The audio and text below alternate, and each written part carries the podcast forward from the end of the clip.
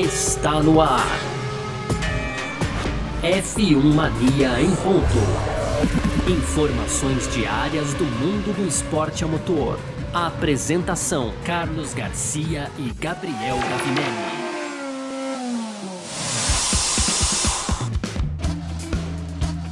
Muito bem, então, valeu demais pela sua presença, valeu você que tá junto com a gente por aqui.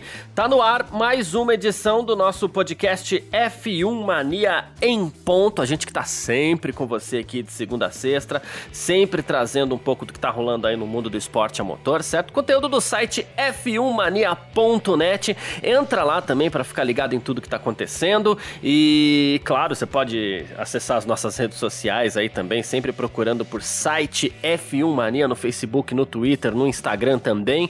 Ou então você pode, claro, acessar o nosso canal do YouTube aí, procura lá por F1 Mania. Você pode pegar esse aplicativo aqui onde você está é, ouvindo o nosso podcast, né? E você pode também ativar as notificações aí para saber quando saem os produtos da casa, beleza? Muito prazer, eu sou Carlos Garcia e aqui comigo sempre ele, Gabriel Gavinelli. Fala aí, Gavi! Fala, Garcia. Fala, pessoal. Tudo beleza?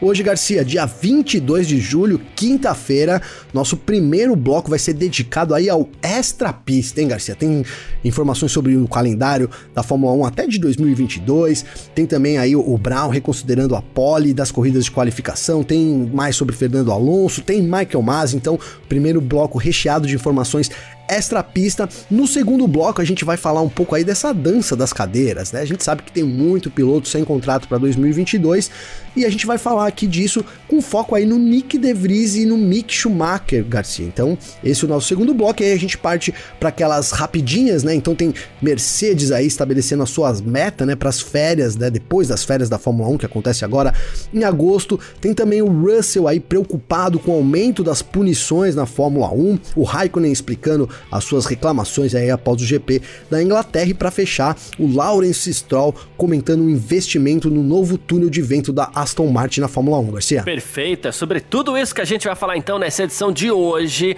É, hoje é quinta-feira, né, dia 22 de julho de 2021, podcast F1 Mania em ponto, tá no ar. Podcast F1 Mania em ponto.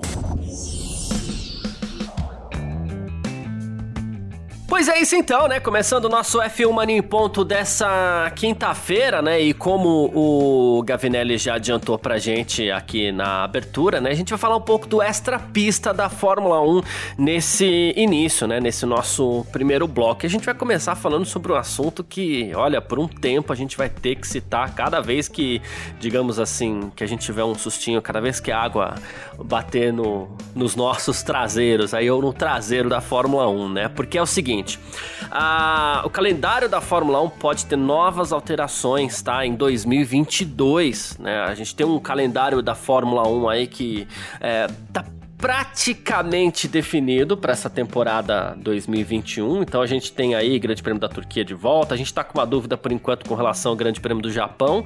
Né? Mas alguma dúvida pequena com relação aos grandes prêmios do Brasil e do México também, né? A gente já perdeu Singapura, já perdeu Austrália, né? E então assim, a gente sabe que alguma coisa pode acontecer. GP de Singapura, não vai acontecer.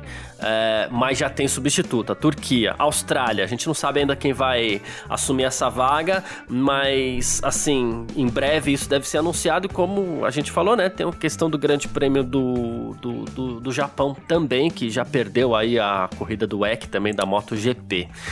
Só que para 2022 a Fórmula 1 tá, tá, tá de olho aí numa questão, Gavi, que talvez é, a, a, pandemia não vai ter acabado em 2022. Talvez os países mais afetados vão ter passado pela pandemia, né? Mas a gente não deve ter passado já no mundo inteiro. Então, talvez ainda tenhamos alguns efeitos e isso pode atingir o calendário da Fórmula 1, né? Sem dúvida, Garcia. A gente não, não dá para ignorar, né? Estamos num momento bom da pandemia. É, ainda é preocupante, sim, em alguns locais a gente tem essas variantes novas, então a gente não sabe como que vai ser a reação, né, Garcia, se as vacinas realmente farão efeito, enfim. Então a Fórmula 1 se prepara, claro, para um ano ainda difícil em 2022, né? Ainda sob pandemia, talvez é, já caminhando para o fim, mas sem dúvida nenhuma, é, a abordagem que a Fórmula 1 teve nesses últimos dois anos, né, 2020 e 2021, então vai, vai ser, vai, vai, claro, vai contar muito como experiência, mas é, é, é possível a gente imaginar que eles tenham que manter ali é, esse tipo de negociação, né, Garcia? Você mantém ali, é, um, um, se prepara para várias situações, cria vários planos. A gente falou aqui, a Fórmula 1 tem plano B, C, D, E, tem vários planos aí criados para manter as 23 corridas, isso de 2021. Então já dá para a gente imaginar que 2022 é, vai seguir essa, essa mesma ordem, né? Então ali é um calendário completo, a gente não sabe exatamente quantas corridas terão, mas sem dúvida nenhuma com chance aí de ser remanejado para que elas possam acontecer, algo que a gente tá vendo, né? Estamos aí chegando no meio da temporada e como você bem colocou, é, algumas coisas do fim da temporada, Austrália, Japão, o próprio Brasil, apesar de a gente ter chamado essa semana aqui como certo o GP de São Paulo, né, Garcia? Sigo isso ainda, mas principalmente Japão e Austrália são dúvidas ainda nesse, nessa temporada, então é isso, não dá para ignorar a pandemia que ainda vai estar presente sim em 2022, Garcia. Exatamente, na verdade o Grande Prêmio da Austrália chegou a ser cancelado, a gente não sabe nem ainda o que vai acontecer. E a gente tem aquela dúvida, né? Japão, o Grande Prêmio do Japão sendo cancelado, a gente tem a chance de ter uma segunda corrida em Austin, né, nos Estados Unidos, que seria no dia 17 de outubro. Ah, só que aí a gente teria o que? Estados Unidos no dia 24 de outubro de novo, México dia 31, e aí o Grande Prêmio do Brasil não poderia mais é, ser dia 7, teria que passar para o dia 14 e ia ter que ter uma corrida no final de semana seguinte para não encavalar com outras lá na frente. Esse calendário tá bem apertado, tá bem confuso até o momento, tanto que a gente chegou a citar aqui que caso o Grande Prêmio do Japão venha a ser cancelado também, o ideal é que se substitua por uma corrida na Europa. Talvez Mugello pode surgir aí como uma alternativa, né? Sim, Garcia, sim. O, o ideal seria isso. Na nossa conclusão aqui, a gente chegou a essa conclusão que seria melhor é, uma corrida ali na Europa, né? Mas a gente levantou a possibilidade também, que vem agora sendo cogitado, né, Garcia? Do GP do Brasil ser transferido pro dia 14, né? Hoje está previsto pro dia 7. A gente tem os ingressos aí, todos que foram disponibilizados, vendidos. A gente sabe que o Brasil recebe muita gente, não só de dentro do Brasil, de outros estados, mas da América do Sul inteira, então tem uma necessidade ali de locomoção, de avião, citamos aqui isso também, mas não está descartado né, essa, essa segunda corrida nos Estados Unidos, é, para né, 17 e 24 de outubro, como você colocou bem, isso ainda em 2021, e aí, fatalmente, o GP do Brasil sendo adiado para 14 de novembro. Não são informações oficiais, mas isso vem ganhando grande proporção aí na mídia, viu, Garcia? Exatamente. Uh, e aí, o Grande Prêmio do Brasil passando para o dia 14, fala assim, uma corrida na semana seguinte, né? Que seria em Sakir, né? É, até o Qatar é, tá correndo por fora aí nessa, nessa, né, nessa briga para receber uma, uma etapa do Mundial de Fórmula 1, né? Mas também quero ver como é que sai do Brasil e vai lá pro Oriente Médio em uma semana, né? Rapaz. Também não é lá muito fácil, né? É. O, o que a gente tem falado muito aqui é sobre a logística. E nesse caso teria que ter encerramento de temporada como? Dia 28 de novembro só em Sakir ou Qatar e aí, dia 5 de dezembro na Arábia Saudita, dia 12 o GP de, de Abu Dhabi, né? Porque aí é, é mais fácil você encerrar com mais uma rodada tripla do que ou você fazer uma rodada quádrupla com duas corridas nos Estados Unidos, ou você é, sair de São Paulo dia 14 e ir para Sakir no dia 21, né? Sim. né? Lembrando que as equipes têm que chegar antes, tem que chegar lá na quarta-feira, já tem gente lá montando carro tal, aquela coisa toda.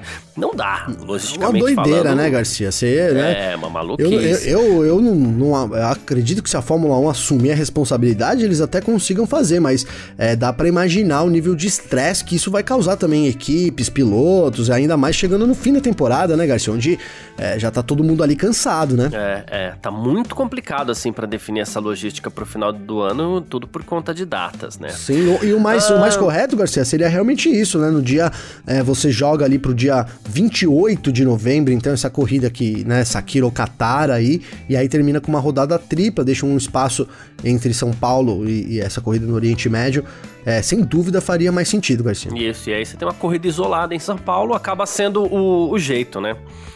Uh, outra coisa, é, a gente conversou bastante esse final de semana com relação ao quadro de estatísticas da Fórmula 1 por conta da, da, da corrida, né, de qualificação que aconteceu no sábado e tal. E parece que a Fórmula 1 tá aberta a discussão aí sobre para quem seria acreditada a pole position nos finais de semana em que seja realizada a corrida de qualificação, né? Isso de acordo com o Russ Brown. É, o piloto mais rápido na qualificação poderia ser é, considerado pole position para o GP também nas estatísticas, né? É, até falei no parque fechado nesse final de semana que seria mais fácil se o Hamilton, que foi pole, também tivesse vencido a corrida do sábado, que aí ele não seria prejudicado nas estatísticas. Mas nesse caso, vamos falar, ah, beleza, vamos mudar. Agora o pole position da sexta-feira, ele é o pole position e nas estatísticas e o de sábado, sei lá, é vencedor de corrida de qualificação, porque ele até falou, ó, eu acho que isso tá errado. O, o, o, o tempo de volta mais rápido é o, o, o pole é aquele que alcança a, a, volta mais rápida na qualificação, então acaba ficando um pouco confuso, né? Algumas pessoas se posicionaram contra isso daí. É, será que a Fórmula 1 vai tirar essa pole do, do, do Verstappen e passar pro Hamilton? Rapaz, isso vai dar um rolo, hein, Garcia? Porque a gente já tem reclamações aí dos torcedores do Verstappen de que a FIA protege o Hamilton, a Fórmula 1 protege o Hamilton. Se isso acontecer, hein, é mais, é mais fogo no parquinho, né, Garcia? Mas faz sentido, cara. Para mim faz sentido. Total sentido. Né? Total sentido. O pole position é o mais rápido na qualificação, é o que faz a volta mais rápido. Então, na sexta-feira você define o pole. Aí, no sábado, é o vencedor da corrida de qualificação. A gente até comentou que a corrida de qualificação hoje nada mais é do que uma corrida corrida de. Né, são, foram 52 mais 17 voltas aí. Então, de, e dividido em dois, né, Garcia? Uma corrida que você tem ali a largada, aí interrompida com uma bandeira vermelha, vamos colocar assim. E aí no outro dia ela continua daquele lugar. É, e faz até sentido a bandeira vermelha, porque hoje, quando, quando dá bandeira vermelha, é largada parada, né, Garcia? Então é, é isso, Sim. exatamente isso, né? realmente você acreditar ali a pole position nas estatísticas para o vencedor da corrida de qualificação me parece um quanto inadequado, Garcia. Eu, eu tô junto aí, né? A maioria, vários pilotos aí, chefe de equipes também acreditam que, que o lance é você acreditar a pole para quem for o mais rápido na sexta-feira, né? Pois é. é. Inclusive, fica a, a, a, dica, né, pro, pro pessoal da FIA aí, pessoal da Fórmula 1. Mazi, alô é... Mazi, alô Mazi, alô Brown. Alô Mazi, a gente, tem, a gente tem brincado aqui que algumas pessoas têm ouvido o F1 Money em ponto, porque algumas coisas que a gente andou falando aqui acabaram acontecendo, né? Mas fica a dica. É, seguindo até um pouco da linha da Ferrari, a bandeira quadriculada no sábado para essas corridas de qualificação poderia ser uma bandeira quadriculada vermelha e branca, e não preta e branca. Aí, ó. Olha aqui, ó. aí, ó. Você venceu a corrida de qualificação, beleza, toma aqui seus três pontinhos, né? E aí entraria muito naquela ideia da Ferrari de ser uma corrida de 400 km com uma bandeira vermelha no meio ali, distribuição de pontos, né? Sim. Fica a diquinha aí. Se isso acontecer, é porque eles estão ouvindo mesmo, hein, Gabi? Tá, estão ouvindo. Não, ó, se isso rolar, hein, Garcia, pelo amor de Deus, hein, cara. Mas pô, faz todo sentido. Você tem ali até cria uma outra bandeira, né? Porque realmente é, é. o final de semana não acabou. Tudo bem que ali a bandeira quadriculada é agitada no final de cada sessão, né? Então, vai, tá perdoado. Mas seria muito mais legal essa sua bandeira vermelha e, vermelha e branca quadriculada, hein, Garcia? É, e fica aqui também é, algo no ar, né? Uh, se, se as corridas deixam de valer estatisticamente pole position, é, talvez ela não seja mais uma corrida de qualificação, talvez ela, ela seja sprint race mesmo. Sim. Né? Qualificação Sim. na sexta, sprint race no sábado, com menos de, de, é, definição de pontos, resultado que acabou é como continua no domingo. Ela deixa de ser uma corrida de qualificação, né? E passa a ser uma sprint race. Isso é importante que se ressalte também. É, concordo, né? concordo. Tudo é, bem. É, é. A, a, corrida que define o grid, né? De, de largada e tal, mas é, eu, eu, eu, também acho que se, se, a gente tira o pole position aí do sábado, faz mais sentido você chamar de sprint race, né? É isso, uma corrida rápida. Porque é o que é, né, Garcia, né? É, na verdade, Sim. é o que a gente tem hoje. Ali é uma corrida rápida ali. E é isso, né? Já, já é isso. E fica até mais fácil explicar, né, pro, pro Sim. público, né? Que, não, mas é uma corrida que define o grid, porque o grid, na verdade, foi definido na sexta-feira pra corrida que não vai ser a do domingo, que... É, você explica, é ó, é o seguinte, coisa, né? tem duas corridas, uma sprint e uma principal. Quem... Quem termina, o grid que termina a corrida de sprint é o grid que larga no domingo, tá explicado, Garcia. Pronto. É, acabou, já era. Distribui um pouquinho Os três de ponto primeiros, ali, 3, acabou, 2, 1, já é. era. Inclusive, eles é. estudam, né, o Garcia, mais pontos aí, né? Quem sabe, seria interessante. Isso. Já que é pra ter uma corrida e tal, que ela vale mais pontos também, né, Garcia? É, é isso. E atenção, Fórmula 1, bandeira vermelha e branca aí. Então, no final das corridas de, de, de do sábado. Eu vou cobrar lá os caras, vou mandar mensagem aqui pro. Então, vou definir ainda se é pro Mar, acho que pro Brown. Melhor é se é mandar pro Brown, Garcia. É, boa, boa, boa. uh, e o Michael Masi falando sobre a briga da Mercedes com a Red Bull também, Gavi, já que a gente tá falando de extra pista aqui nesse primeiro bloco, né? O Michael Masi, olha só o que ele falou, hein? Ele disse assim: O que quer que esteja acontecendo entre Mercedes e Red Bull a portas fechadas, isso não nos preocupa. A gente julga pelo que acontece na pista, né? Ele falou assim: é, Isso acontece em várias ocasiões tal, né? Ele falou assim: Olha, já aconteceram alguns casos, seja com Mercedes ou com Red Bull, onde eu pedi para esperar ali cinco minutinhos que eu ia responder o questionamento né? Aí ele falou assim: tá todo mundo cuidando dos seus próprios interesses, por assim dizer, como eu já esperava, mas da minha, da minha perspectiva eu trato todo mundo igual, né? É, equilibro o que é necessário fazer, estabeleço certas prioridades em minha mente, porque a gente precisa também priorizar algumas coisas adequadamente. Muito provavelmente a história que rolou no final de semana, né? Atenção, Michael Masi, te mandei um e-mail, né? e, e cara. O, o, o, rádio que vazou e. Você viu a, as imagens? Você deve ter visto, Garcia, rolou aí várias, né, na internet, no WhatsApp, também nas redes sociais aí, um meme, então, com o desenho do Wolf, qual que era? Você chegou a ver? Não, eu não vi, eu não vi. Ah, não vi. cara, eu vou achar, eu vou postar no meu Instagram aqui pro pessoal ver então, porque foi é demais, né? Então era um carrinho desenhado, dois carrinhos, vou tentar aqui ilustrar pro pessoal ver, né? Então, dois carrinhos desenhados assim, Garcia, com a trajetória, um por fora e um xizinho errado. E aí dizendo assim, é. esse cara é mal. E era o Verstappen. É. e o outro, um carrinho por, por dentro com um sinal verdezinho e aí um certo do lado escrito, esse cara é o bom. que era o Hamilton. então, eles eram esses os dados aí, o e-mail que o Wolf teria mandado. Claro que é brincadeira, mas eu vou postar lá porque, meu, é muito divertido aí. A galera da internet trabalha rápido demais, né, cara? É muito bom. E a vida do Michael Masi não é nada fácil também, se a gente for analisar, né? Porque a equipe mandando e-mail, é piloto piloto no rádio quando tá é, é sobre safety car lá, ah, o safety car tá lento, o safety car tá devagar, tá rápido, tá não sei o quê. Poxa, olha, acho que a pista já tá boa, já dá para liberar. É muita coisa, é muita informação caindo no colo do diretor. Claro, ele é o diretor de corridas da FIA, responsável pela Fórmula 1, ok. É, mas é muita coisa também, né? É, deixa o homem trabalhar, Garcia, né? Vamos botar o cara lá, responsabilidade dele, é, enfim, é, mas, cara, dá pra, dá, pra, dá pra gente imaginar ali, né? Como que é um, um, diretor de corrida, como não sofre, né? É tipo o juiz do futebol, Garcia, fazendo uma alusão, né? É ele que, de certa forma, ali define, ele tem a comissão ali de, de os comissários, né, e tal, que ajudam ele, mas a definição é dele, basicamente, né? Igual um juiz, então é isso, cara, tem que, tem que aguentar a pressão. Tudo você falou desse safety car do, do Lando Norris, e é engra... É, foi engraçado, né, cara? Porque naquele momento, né, no GP da Inglaterra, ali, quando aquele safety car entrou, então, nem era necessário o safety car, né, Garcia? Eles podiam ter saído ali pra uma volta de. Porque era a volta de formação antes da relargada, né? Então foi quando Sim, o Norris é, relargou. É, então é. poderiam ter deixado eles livremente ali aquecer os, os carros. A gente sabe, o, o cara do safety car, ele só com o pé, hein, Garcia? Mas um Fórmula 1 é Fórmula 1, né? Não tem como comparar, né? Hum. Então acaba que prejudica sim os pilotos, cara. A gente vê o Hamilton aí, quantas vezes já não vimos o Hamilton botando de lado do safety car, hein, Garcia? Parecia que ia fazer uma ultrapassagem ali. É, mas não tem jeito, cara. É um, é um carro ali, é um baita. Era um Mercedão, né? Que tava na Inglaterra, era um Mercedão. Mas mesmo assim, não, não, tem, não tem como. O carro que vem atrás do Fórmula 1 é Fórmula 1. Pois é isso. Bom, falamos um pouquinho do extra pista da Fórmula 1 aqui, calendário, Michael Masi e tudo mais. E agora a gente parte pro nosso segundo bloco. F1 Mania em ponto.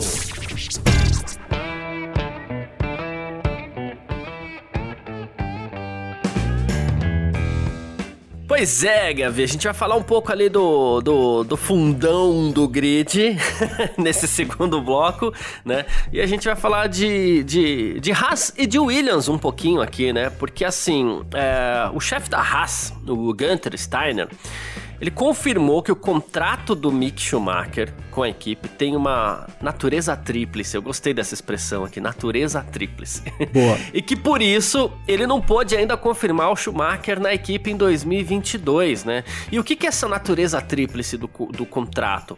Haas, Schumacher, claro, e Ferrari, porque o, o, o, a Ferrari ela tem uma vaga na Haas e tem uma vaga na Alfa Romeo. E foi a Ferrari que colocou o Mick Schumacher na, na Haas, né? Só que a Ferrari, e ele é membro do Ferrari Driver Academy, né? A Ferrari ainda não, digamos assim, não tomou essa decisão. E muito se fala agora nesse momento sobre a possibilidade do Mick Schumacher acabar parando na Alfa Romeo ano que vem, né? E aí o Steiner falou assim: olha, tem algumas coisas que a gente precisa resolver ainda, né? Um contrato a três, ele tem contrato com a Ferrari, a gente precisa de mais algumas conversas ainda, mas a gente chega lá, né? A gente tem as férias de verão, o Schumacher falou, né, também. É, a gente tem as férias de verão e, e, é quando eu realmente vou me concentrar nisso. Quando ele foi perguntado sobre a possibilidade de mudar para Alfa Romeo, né? É, será, Gavi, que a gente vai ter uma mudança de Mick Schumacher já no segundo ano, que seria muito importante, inclusive pensando no desenvolvimento do Mick? Olha, Garcia, eu torço para que sim, cara. Tudo bem que ano que vem é uma incógnita gigante, né? A gente pode muito bem ver a Haas ocupando as posições mais lá para frente, é, mas de fato, mais concreto seria você estar tá numa Alfa Romeo, né? É, hoje é um carro melhor, parece um caminho melhor aí é, rumo a Ferrari, que a gente sabe, a gente fala aqui já há bastante tempo, todo mundo sabe, né, Garcia, na verdade, que o Mick Schumacher aí, ele é piloto Ferrari e a Ferrari quer colocar ele no carro de Fórmula 1, assim que for possível, sem dúvida nenhuma aí, a dupla do futuro da Ferrari, Garcia, daqui a alguns anos eu vejo claramente aí Charles Leclerc e Mick Schumacher, cara, né? Coitado do Sainz, velho. Coitado. A gente falou aqui. né, eu gosto do Sainz, mas assim, é, é, é, óbvio isso, né? Imagino que até o próprio Sainz já deva já deva ter pensado nisso. Olha, eu tenho que fazer alguma coisa aqui rápido, urgente, porque meu tempo tá acabando. Né? O Mick Schumacher vem aí e, e a, a, a, Ferrari não vai hesitar assim que ele estiver pronto em colocar ele lá do lado do Leclerc. E cara, seria importante no ano que vem, principalmente por causa de uma coisa que o pessoal tem comentado, cara, e eu não tinha me alertado a isso, mas é verdade, né? Então dou os créditos aí à comunidade que me alertou sobre isso, que é como é ruim, como deve ser ruim você ser segundo piloto do, do Nikita Mazepin. E aí, cara, vou usei o nome do Nikita Mazepin, mas eu poderia ter usado aqui do Yuki Tsunoda, poderia ter usado é, de qualquer um novato que esteja no seu primeiro ano, né, Garcia? Porque é, a gente vê ali ó, histórias de sempre, né? Quem tá do lado ali tem um, um, grande professor, um grande mestre, acaba aprendendo muito mais, né, Garcia? Então hoje dá para imaginar que mesmo que não, não haja muita conversa, o Ocon aprende muito mais na Fórmula 1 com o Alonso do que, por exemplo, o, não é. é o Schumacher ali com o Nikita Mazepin. Então é isso, é ano que vem quem vai ser a dupla da, da Alfa Romeo? A gente não sabe, né? Tanto o Giovinazzi quanto o Raikkonen têm os seus contratos terminando. O Raikkonen deve deixar a Fórmula 1, cara, não, não, não, vejo mais sentido dele continuar lá, até porque é, há uma disputa pela vaga, talvez o Giovinazzi, que vem fazendo um ano bem razoável, e surge, né, Garcia, cada vez mais ganha ênfase isso, a gente comentou aqui até que o Bottas foi visto lá com, com o Fred, nosso amigo Fred Vassoura aqui, então já trocando uma ideia ali que poderia, poderia indicar o Bottas negociando com a Alfa Romeo, e agora hoje, de novo, o site Motorsport Total aí cravou que o Bottas tá conversando com a Alfa Romeo, então imagina, Bottas e Schumacher né, na, na, na Alfa Romeo ano que vem, Sim. pro Schumacher seria muito importante e seria um timaço aí, dá pra dizer que seria um belo time da Alfa Romeo, Garcia. É, e a Ferrari, ela já aparentemente, não, não, é, não tô julgando, mas é porque é a impressão que eles mesmo passam, né? Que a Ferrari também já investiu tempo demais com Antônio Giovinazzi, porque a gente tem uma fila enorme aí de, de pilotos pra Ferrari cuidar. É, com duas cadeiras, além das próprias, né, que são do Leclerc e do Sainz hoje. A gente tem uma cadeira na Alfa Romeo, uma cadeira na Haas. E uma dessas cadeiras está na mão do Giovinazzi ali, quando a gente já apostava em tantos outros pilotos para ocupar essa cadeira, né, Gabi? Sim, sim, é, e é isso, cara. É, o Giovinazzi talvez tenha perdido tempo, né? Essa temporada que ele vai fazendo hoje, se ele tivesse feito né, na primeira, segunda ano dele na Fórmula 1, talvez ele tivesse é, dado mais, dado mais credibilidade para ele. Ele teria entrado talvez num plano futuro da Ferrari. Parece que ele perdeu o tempo, né? E agora sim ele vem fazendo um ano razoável, um ano bom pelo, que, pelo equipamento que tem. Mas aí a Ferrari já tá pronta, Garcia. A Ferrari é isso, a Ferrari tem o plano dela do futuro é pronto e, para mim nem o Giovinazzi nem o, o, Carlos Sainz, infelizmente, fazem parte desses planos, né? Então, é, acontece, cara. Eu não ficaria surpreso se no fim do ano a dupla inteira da Alfa Romeo fosse trocada. Oh, perfeito. E mais uma questão no, no fim do grid ali, né? Muitas vezes a gente fala ali, já que você citou inclusive o Bottas, foi importante até você ter citado o Bottas pra gente fechar esse raciocínio aqui, porque a gente tem falado muito nessa temporada da ida do George Russell pra Mercedes, né? E quando a gente fala em George Russell na Mercedes, que uh, já me pareceu mais certo, diga de passagem, né? Mas ainda existe uma chance grande disso acontecer, que é o George Russell na Mercedes vai abrir uma vaga na Williams, né? A gente tem lá o Nicolas Latifi e aí quem seria o companheiro do Nicolas Latifi? Muitas vezes a gente falou aqui do próprio Valtteri Bottas que teria um caminho lá pela Mercedes, né? Faria sentido, ah, né, Garcia? E isso, faria todo sentido. Veio de lá, ele traz um know-how da Mercedes que seria muito importante para essa recuperação da Williams aí, que tá agora com o investimento do Daryl Tom Capital, né? Só que o Nick DeVry pode ser um dos candidatos aí para substituir o George Russell, tá? É, ele que vem sendo vinculado à Mercedes aí, a, a, temporada de boatos aqui, como até citou o Cadu Gouveia lá na matéria dele, já tá a mil, já né? Já tá a mil. Já, já. O De Vries foi campeão da Fórmula 2 em 2019, não teve, não chegou muito perto ainda da Fórmula 1, para falar a verdade, né? Ah, então, assim, é, o que acontece? Ele é o piloto favorito, talvez, para substituir o George Russell hoje? Olha, Gabi? Garcia, é, eu não diria que ele é o piloto favorito, cara, mas Faz sentido, faz sentido você. O, o De Vries é um grande piloto, cara, e realmente ele não teve chance de mostrar o talento dele na Fórmula 1, ainda acabou indo pra Fórmula E, né? Aliás, fez boas corridas lá no time, ele é piloto Mercedes lá na Fórmula E, que tem corrida nesse final de semana, diga-se de passagem, em Londres, né, Garcia?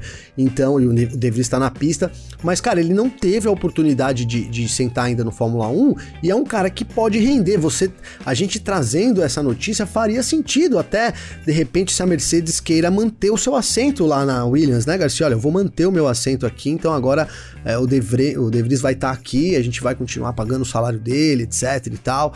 Então faria sim sentido, cara. né? Na minha visão, a, Williams se beneficiaria muito mais de um piloto experiente do grid, tá, Garcia? Aí eu não tô nem falando, mas tem gente que vai falar, mano, mas você é louco, o De Vries pelo Bottas, jamais eu escolheria o Bottas, né?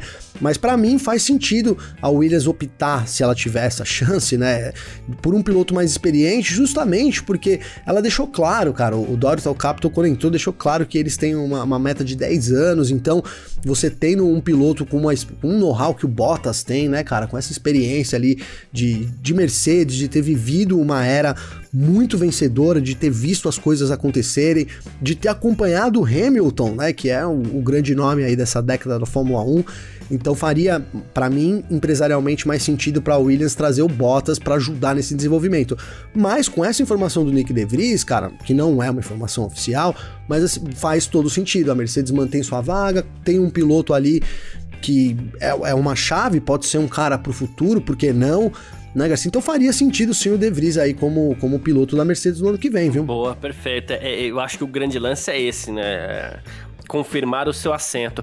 E tem uma coisa, a, a, a que acho que para fechar esse raciocínio todo aqui, né?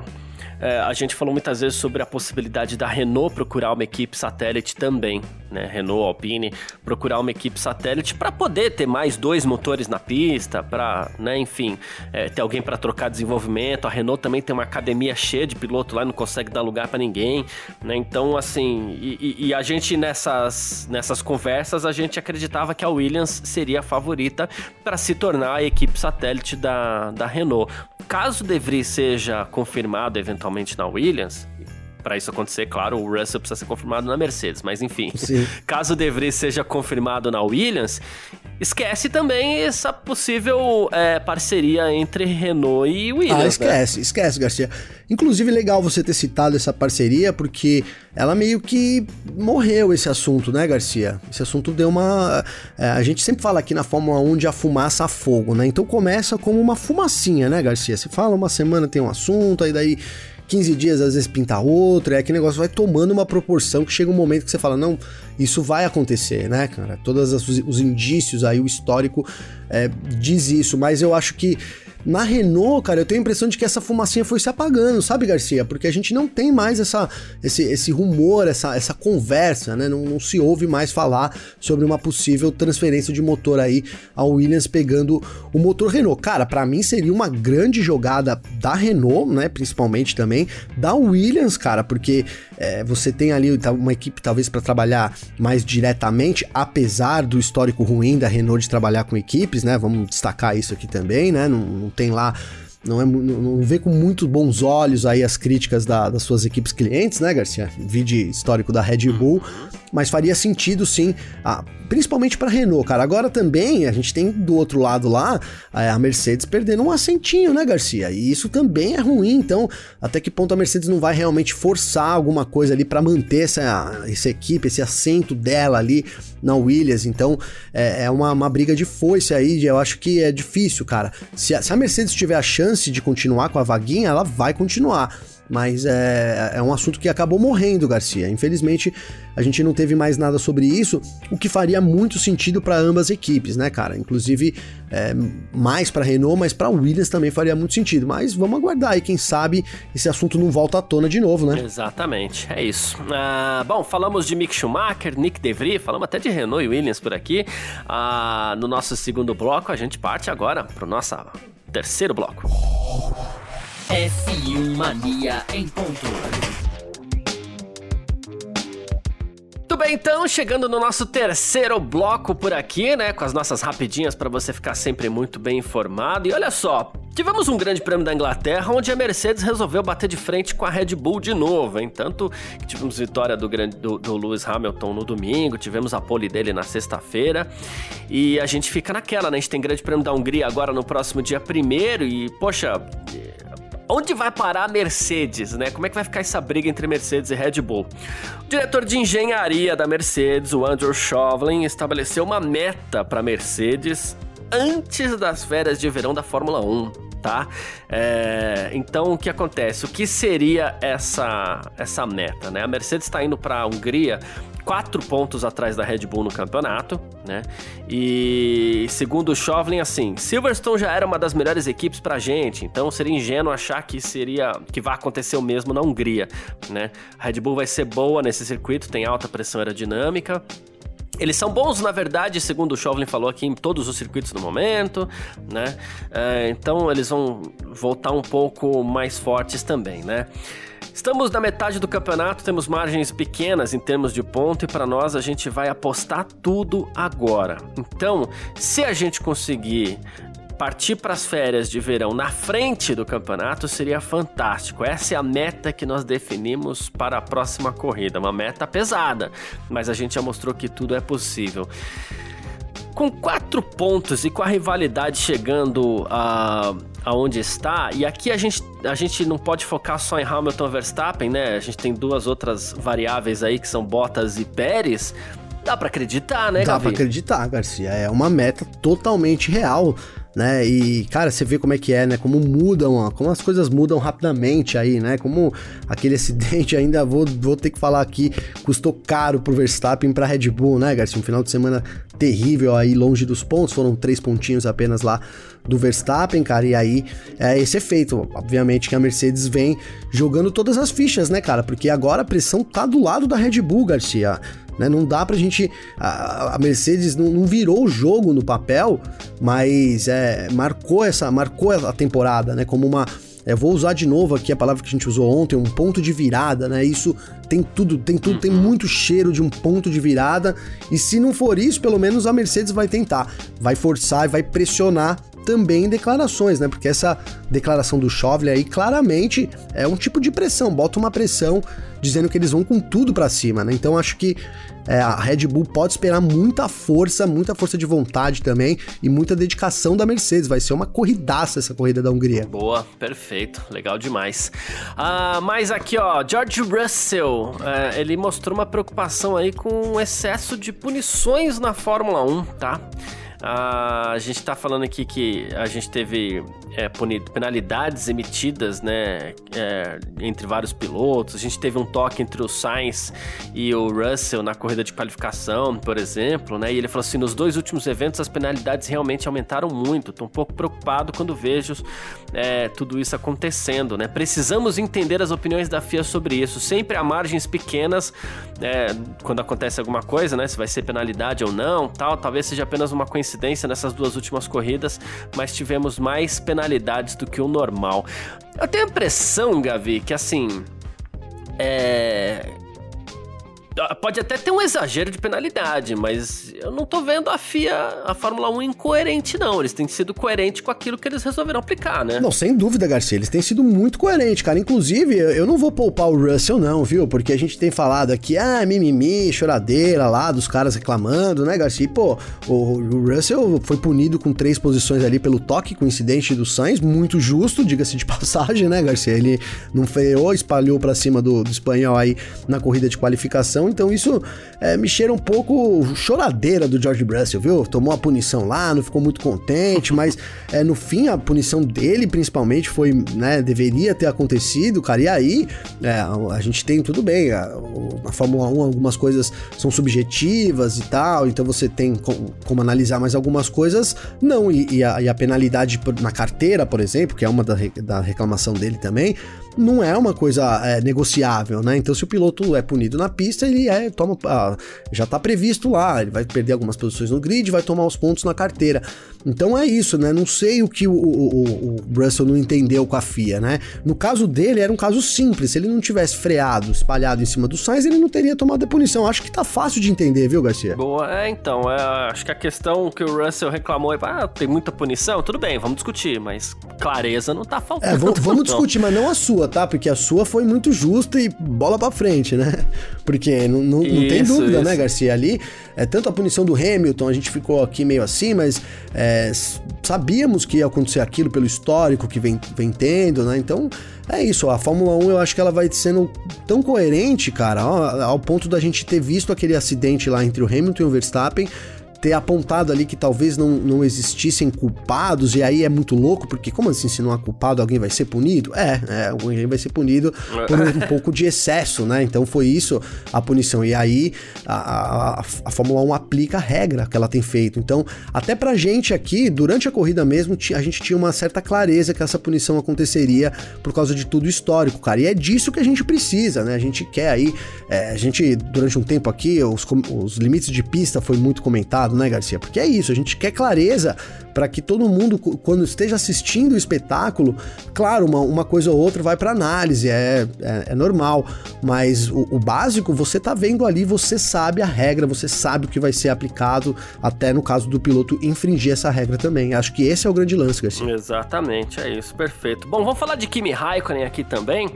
O Kimi Raikkonen teve um momento na pista ali, no Grande Prêmio da Inglaterra, que ele deu uma reclamada boa, né? É, ele foi, foi, foi convidado ao seu pelo seu engenheiro para fazer alguma coisa ali, ele falou assim: "Olha, talvez, talvez, mas talvez a gente só precise fazer um carro mais rápido, é simples assim. Impossível lutar com eles, né? Vamos ter que acordar e fazer alguma coisa, dar uma reclamada boa ao Raikkonen".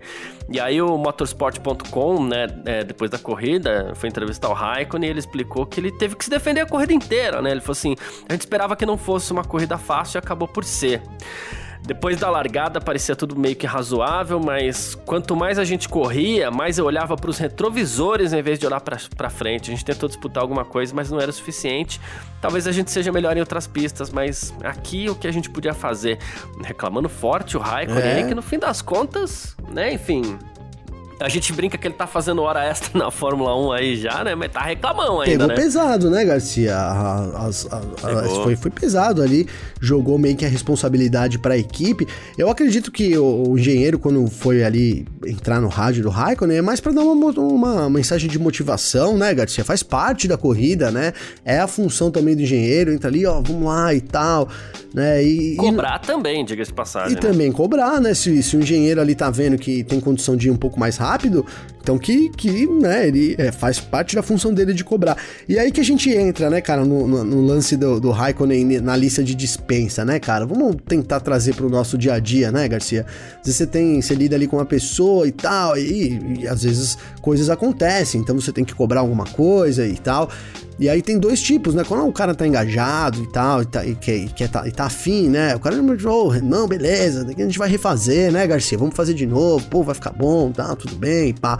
Agora, quando o cara não tá muito afim, o cara já coloca, ah, mas é, mas é isso que você pediu, não é, Garcia? E, e sabe, cara, eu começo a achar que o Raikkonen já tá com esse funcionário desmotivado, cara, que já sai, né?